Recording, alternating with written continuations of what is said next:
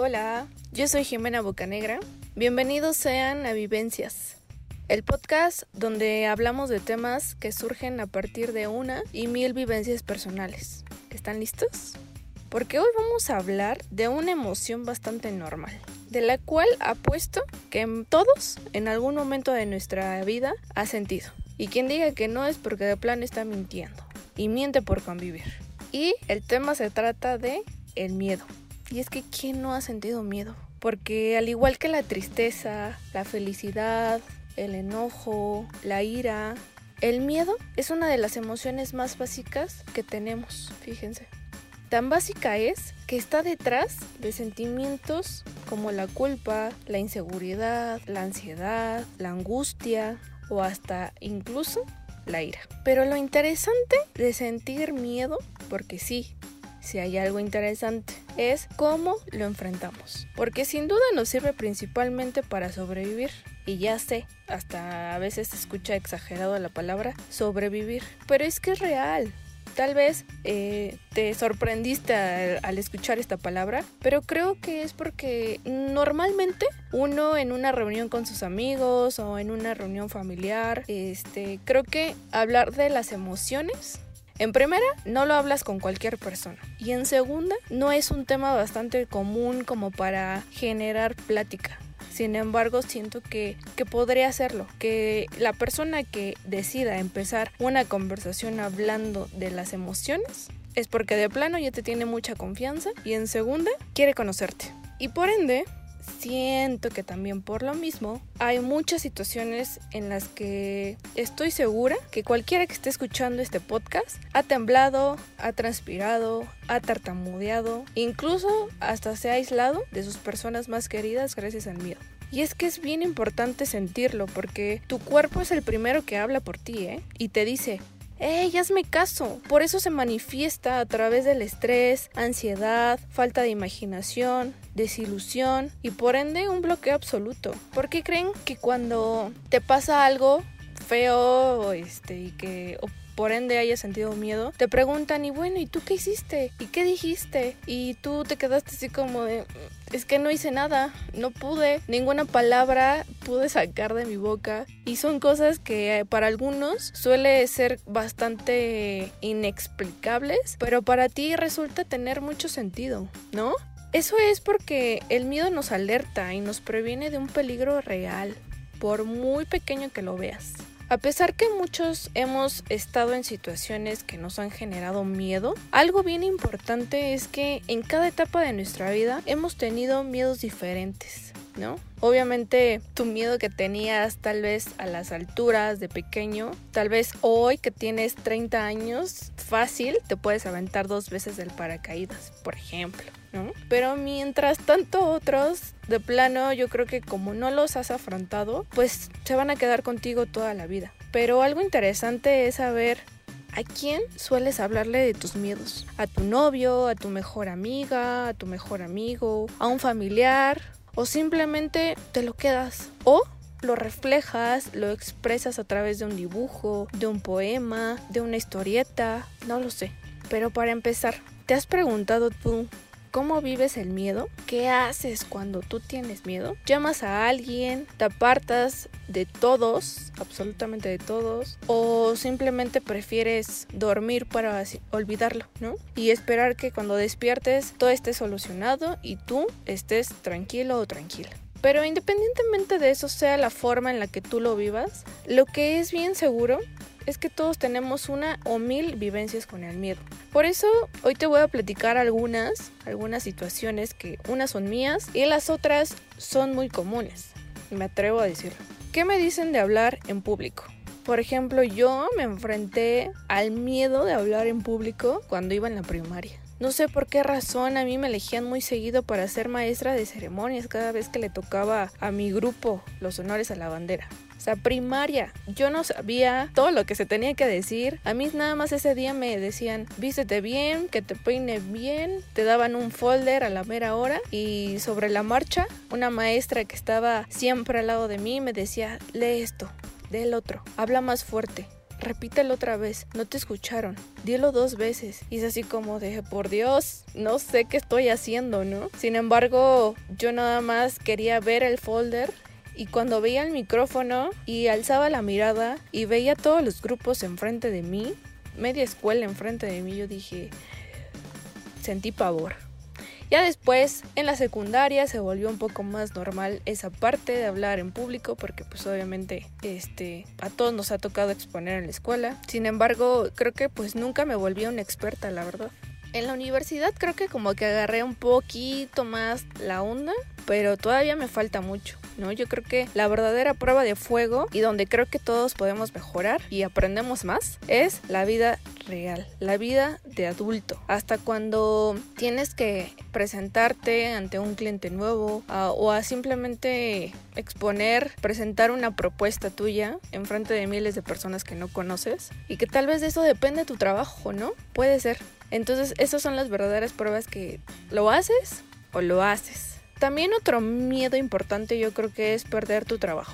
Yo creo que obviamente algunos eh, viven ciertas circunstancias que te hacen pensar que posiblemente puedas perder tu trabajo. Y no, no hablo solamente de que dependa de ti, pueden ser muchas las variantes por las que tú pienses que puedes perder tu trabajo, ¿no? Otro miedo importante para algunos, para mí no lo es, pero son las inyecciones. Hay algunos que están escuchando este podcast con pavor a enfermarse tanto que les da miedo que el doctor les diga pastillas o inyecciones. Porque son de los que prefieren tomarse ocho pastillas al día con tal de que una aguja no toque su cuerpo. Pero hay otros que tal vez le tengan miedo a despertar en un lugar desconocido o perderte en un bosque mientras oscurezca ¿no? Creo que tan solo de pensarlo, igual y no te da tanto miedo, pero imagínatelo. O sea, realmente créate una novela con esa situación. Tal vez fuiste con tu mejor amigo o con dos amigos, un plan de la nada, todos traen menos del 20% de pila, está obscureciendo, no traen lámpara obviamente, todos están utilizando su celular para alumbrar el camino, cada que pasa el tiempo no encuentran la salida y a cada uno se le va apagando el celular, escuchan ruidos y si le tienes pavor a la oscuridad, mucha suerte porque ese momento es bastante tétrico para algunos. Otro miedo es renunciar a tu trabajo. ¿Cuántos que están escuchando no se han quejado de un trabajo? Ya sea del horario, ya sea de las condiciones, ya sea de con quién trabajan, ya sea del proceso, todo. Nada les parece. No hay día en que no vean algo malo, pero a eso sí, hay algo que los aterra a renunciar. Y luego nos adentraremos en ese tema. Cada quien tendrá sus motivos, pero piénselo. Otro miedo común creo yo, que tenemos algunos, es a las arañas. Desde las chiquitas hasta las más grandes y las más peludas. O sea, ni siquiera yo en un dibujo las, las puedo ver. Con eso les digo todo. Y ya ni hablamos de ver un video en YouTube. No, no, no funciona. También existe el miedo a morir, pero a morir quemado o ahogado. De solo pensarle así, si mejor cambiamos de tema, ¿no? Otro miedo típico creo que es al dedicarte a lo que realmente te gusta y por ende al que dirán. Otro miedo también común tristemente es a salir del closet por miedo a ser rechazado o a decir simplemente me gustas, pero decirle me gustas a ese mejor amigo o mejor amiga que durante años te ha platicado de sus rupturas, de sus amores, de sus desamores, de sus crush, de todo. Tú eres ese hombro con el que ella y él lloran, pero te mueres por ella o por él. Y realmente el miedo es decirle me gustas y perder tu amistad y nunca piensas en ganar un gran amor, quién sabe. ¿Y tú te identificaste con alguna situación que dices, mira, esta no la había pensado, pero creo que igual le tengo miedo? No lo sé. Algunos tienen sus puntos de vista, ¿no? Y es que podemos seguir, la lista resulta interminable, pero hoy en particular quiero platicarles de mi vivencia, mi vivencia con mi miedo más reciente. Y es que este podcast es un ejemplo de uno de mis miedos y a la vez uno de los más duraderos. Tanto que llevo años posponiéndolo y debido a ciertas circunstancias que me han orillado a actuar, una de ellas es la crisis en la que pues hoy somos testigos a nivel mundial. Lo estoy haciendo con menos miedo del que lo inicié. Y me preguntarán, ¿pero por qué miedo si ya lo empezaste a hacer? Pero en realidad están ahí muy latente, aunque no se vean, pero eh, existe el miedo a los malos comentarios, a lo desconocido, a que no funcione, a las críticas, a mi falta de fe, incluso a mis múltiples indecisiones. Que eso se transforma en malas acciones. Porque yo no tenía ni la más remota idea de cómo hacer cada paso, la verdad. Por ende, cada paso que yo daba era muy lento y una parte de mí me decía hazlo y otra parte de mí me decía no, oye tú tienes otras cosas más importantes que hacer y no las estás haciendo. Entonces hasta que llegó un momento donde los pretextos ya no existían porque la única gran excusa que yo tenía era mi miedo, la neta. Y cuando por fin me decidí a empezar, no estaba en el mood creativo que yo quería que tener en ese momento. Entonces tuve que que cambiar mi rutina, tuve que encontrarme en un momento difícil como el perder mi trabajo temporalmente para poder sacar la casta.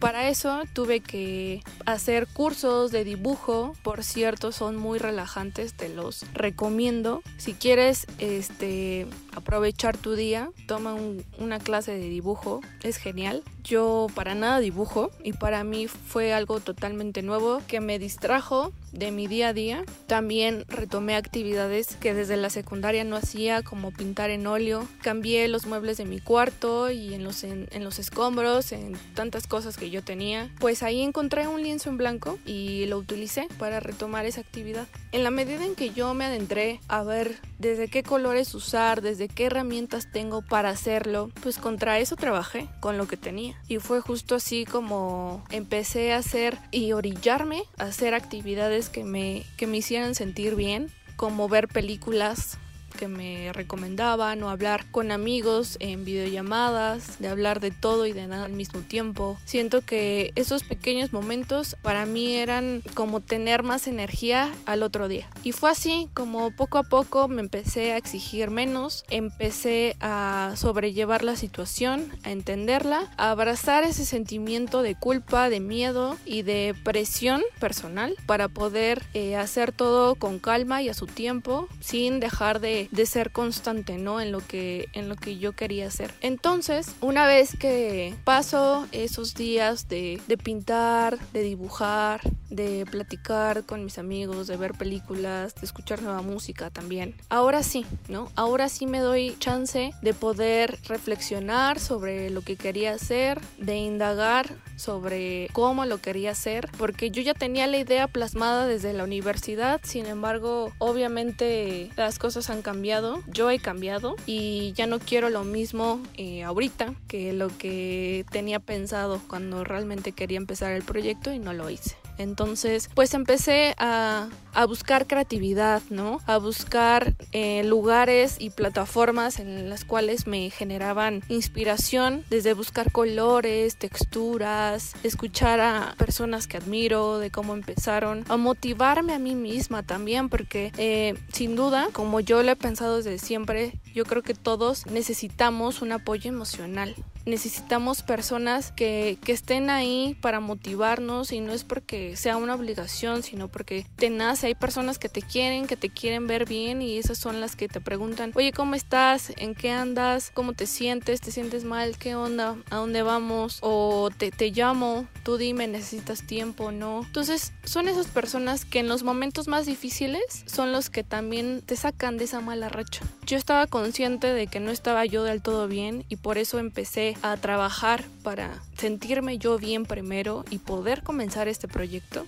Y es ahí donde tengo pocas eh, personas que estuvieron conmigo en este proceso. Sin embargo, fueron de mucha ayuda emocional y profesionalmente hablando porque una cosa importante que les digo es acepten que no se sienten bien, disfruten ese mal momento, que digan, no, de plano no me quiero despertar, no me quiero levantar de la cama, quiero ver una serie todo el día, va, se vale. Un día, date chance, no te culpes. ¿Quieres comer chatarra un día? Date. Hazlo, pero eso sí, al día siguiente te levantas temprano, cambias tu rutina, anotas en una libreta lo que quieres hacer en el día y lo vas tachando.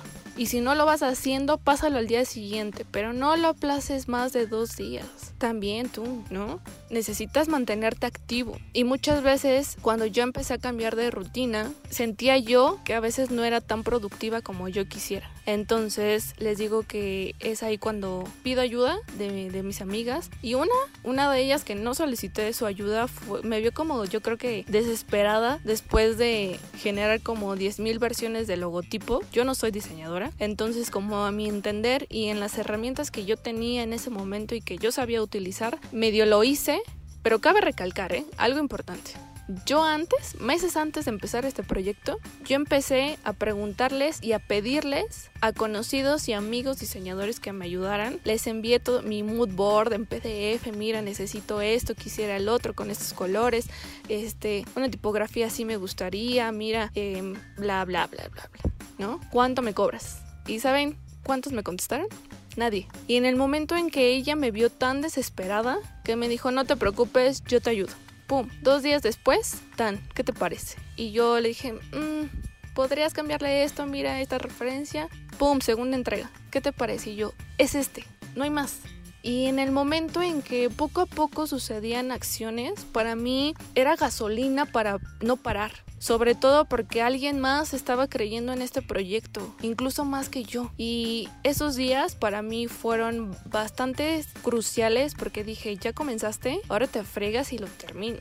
Y claro que hice mil pruebas, claro que tenía yo una estrategia y que al paso de enfrentarme a hacer cosas nuevas que para nada tenía experiencia, es ahí cuando yo también supe mis, mis límites, sé mis habilidades. Entonces hubo muchos formatos donde tuve que decir, ¿sabes qué? Esto se queda en stand-by hasta que yo me sienta segura de hacerlo. Y se vale decir esto sí, esto no, esto sí puedo, esto no puedo, o simplemente no quiero en este momento, no me siento cómoda. Se vale. Y comenzar con lo que te sientas a gusto.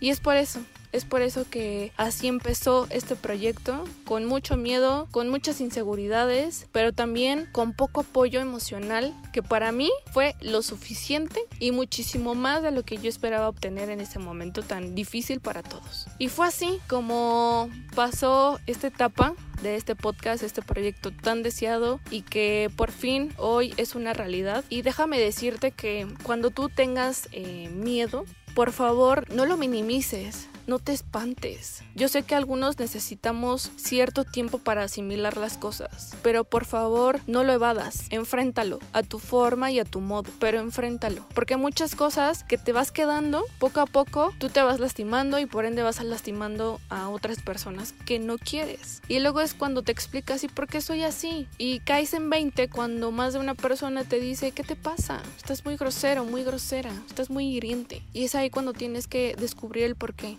Entonces realmente te invito que cuando tú sientas miedo, lo platiques, lo expreses de algún u otra forma posible. Porque sí, sí necesitamos ayuda ya sea profesional o emocionalmente como te lo platiqué antes, lo necesitamos. Tú elige, tú elige cuál de las dos necesitas. Y si necesitas tiempo, dilo también. Pero por favor, trata de tener a alguien a un lado a quien contarle todo. Yo sé que la tienes, esa persona especial siempre ha estado para ti. Y si ha estado para ti en los malos momentos, va a estar ahí para los mejores todavía. Entiende que cada vivencia que tenemos tiene una razón de ser. Entonces, en la medida que esto entiendas, poco a poco todo va a fluir. Créeme que todo, todo, todo es momentáneo. Me encantó platicar hoy mi vivencia. Quisiera también conocer la tuya a partir del miedo. Saber también qué te genera a ti tanto miedo y que a lo mejor descubriste un nuevo miedo escuchando este podcast. Quisiera escucharte, quisiera platicar contigo también. Entonces me gustaría que me escucharas en el próximo episodio. Nos vemos muy pronto.